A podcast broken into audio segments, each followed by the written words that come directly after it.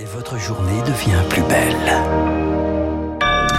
Soyez les bienvenus si vous nous rejoignez sur l'antenne de Radio Classique. Nous sommes le mardi 8 novembre et il est 7h30.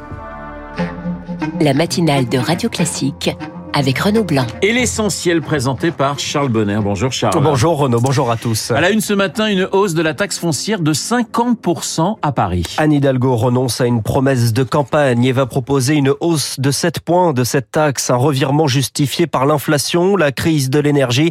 La mairie se défend. L'imposition est moins élevée à Paris que dans les autres grandes villes, Lauriane Tout-le-Monde. C'était augmenter la taxe foncière ou les repas à la cantine de 40%. À la mairie de Paris, on assume de viser les propriétaires pour sauver le service public. L'adjoint au logement Yann Brossa. Le risque euh, serait par exemple été euh, de fermer des crèches, euh, de rendre payants les ateliers périscolaires, autant de choses que nous ne voulons pas faire. Si on a envie de maintenir le service public, il faut bien des recettes en face. Pour un appartement de 50 mètres carrés à Paris en octobre prochain, ce sera donc 665 euros de taxe foncière au lieu de 438. Sauf, sauf si d'ici là, ou depuis les deux dernières années, des travaux de rénovation thermique ont été faits. Dans ce cas, les propriétaires seront exonérés de taxes foncières, sont aussi concernés ceux bénéficiant des minima sociaux. Une technique de la carotte et du bâton qui ulcère le président de l'Union nationale des propriétaires immobiliers, Christophe Demerson. Une augmentation de 7 points de la taxe foncière, c'est énorme. Et le calendrier, il est hyper court et hyper contraint. C'est pas un problème d'argent aujourd'hui, c'est un problème de disponibilité du matériel et qu'il n'y a pas la main d'œuvre. C'est une véritable honte. Cette nouvelle attaque frontale contre la propriété privée. Une taxe foncière qui pourrait encore encore augmenté selon l'inflation. Le calcul dépend cette fois-ci de l'État. La question est en ce moment en débat au Sénat dans le cadre du projet de loi de finances. Le décryptage de Lauriane Tout-le-Monde. Ils sont les, ils sont les plus gros pollueurs de France. 50 sites qui émettent le plus de gaz à effet de serre. Leurs dirigeants sont reçus à l'Elysée aujourd'hui, non pas pour les punir, mais pour les aider à décarboner leur activité. C'est le cas dans la cimenterie d'Hervaux, dans les Deux-Sèvres. Un investissement de 285 millions d'euros est prévu grâce au soutien soutien de l'État.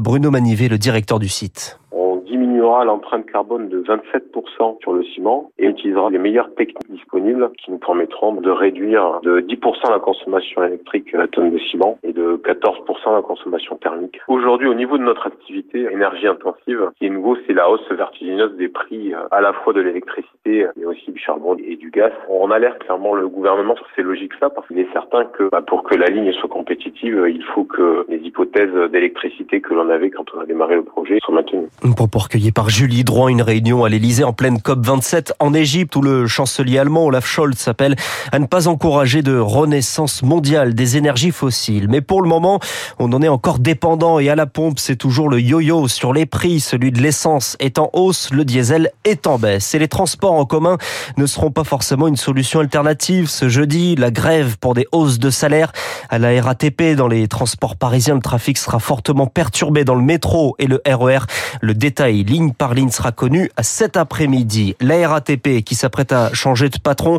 Jean Castex est proposé par l'Elysée. L'ancien Premier ministre est auditionné aujourd'hui au Sénat. Vous écoutez Radio Classique, il est 7h33. Charles, l'Église de France choisit la transparence. Une annonce surprise hier en pleine conférence des évêques de France à Lourdes, la lecture d'une lettre signée par le cardinal Jean-Pierre Ricard. L'ancien archevêque de Bordeaux reconnaît s'être conduit de façon, je cite, répréhensible avec une jeune fille de 14 ans. C'était il y a 35 ans. Au total, 11 évêques ou anciens évêques sont poursuivis par la justice civile ou canonique, la justice de l'Église. Christine Pedotti, la directrice de la revue Témoignages chrétiens. Ça fait une sorte de gigantesque séisme. Et un cardinal, euh, c'est euh, la plus haute autorité dans l'Église. Hein, et je crains qu'on ne soit pas au bout de nos peines. Il y a des noms que nous ne connaissons pas encore, parce que les enquêtes ne sont pas diligentées, pas euh, allées à leur terme. Alors c'est évidemment très dangereux, hein, parce que l'idée qu'il y aurait des listes, des noms et qu'on ne sait pas qui, euh, c'est aussi euh, le champ ouvert à toutes les rumeurs. Et c'est un vrai problème parce que l'Église catholique, elle a besoin qu'on la croie. Son affaire, le cœur de son métier, c'est la foi c'est le croire, c'est la confiance. Christine Pedotti, la directrice de la revue Témoignages chrétiens. Un enfant de moins de 10 ans sur 4 vit sans pédiatre à moins de 45 minutes de route. C'est la conclusion d'une étude publiée ce matin par l'association UFC Que Choisir, illustration d'un système libéral saturé, alors que la bronchiolite en ce moment paralyse les urgences. Mais un, un espoir existe, une étude clinique, l'injection d'un anticorps monoclonal pour soigner les nourrissons malades, leur éviter des transferts difficiles vers d'autres régions et par la même occasion soulager des soins pédiatriques débordés. 30 000 enfants participent à cette étude, dont certains en France. Au CHU de Lille, le reportage dans le nord de Rémi Pister. Je vais prendre ta petite température dans l'oreille, Bonnie. À l'âge de 4 mois, Bonnie rentre dans une période d'épidémie de bronchiolite galopante. Elle est en crèche, alors Valentin, tout jeune papa, n'est pas rassuré. On sait que c'est vraiment c'est l'année à risque, quoi. La première année, euh, c'est le moment où ils peuvent développer plus facilement des formes graves. Valentin et sa femme ont donc franchi le pas, participé à l'étude clinique Harmonie. Bonnie va recevoir une injection d'un anticorps monoclonal, le Nirsavimab. Le but, donner au système immunitaire une arme pour contrer le virus, explique la pédiatre Florence Flamin. C'est pas un vaccin, c'est vraiment, on administre directement l'anticorps qui va se diriger contre le virus, hein, qui va le neutraliser. Une seule injection, ça permet de couvrir les 5 à 6 mois de l'épidémie de bronchiolite. Et du coup, il n'y a pas de contre-indication avec les vaccins obligatoires. euh. Cet anticorps a déjà fait ses preuves lors d'une précédente étude avec 75% d'efficacité.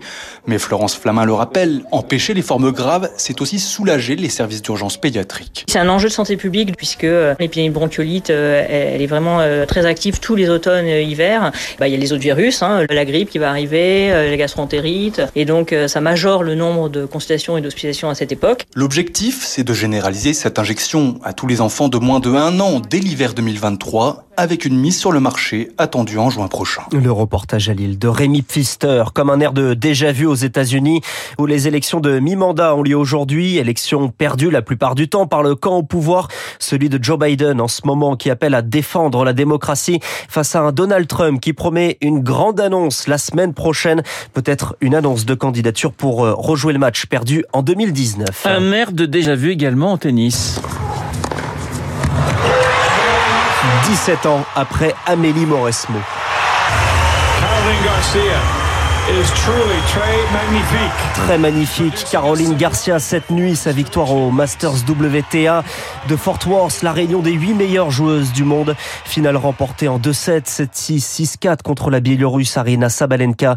Caroline Garcia va finir l'année à la quatrième place mondiale depuis mi-juin. Garcia, c'est 36 victoires pour seulement 9 défaites. Voilà le très magnifique journal de 7h30 présenté par euh, Charles Bonner. Il est euh, 7h37 dans un instant, direction l'Ukraine, direction Kherson et Kiev. Mon invité dans les spécialistes, le général.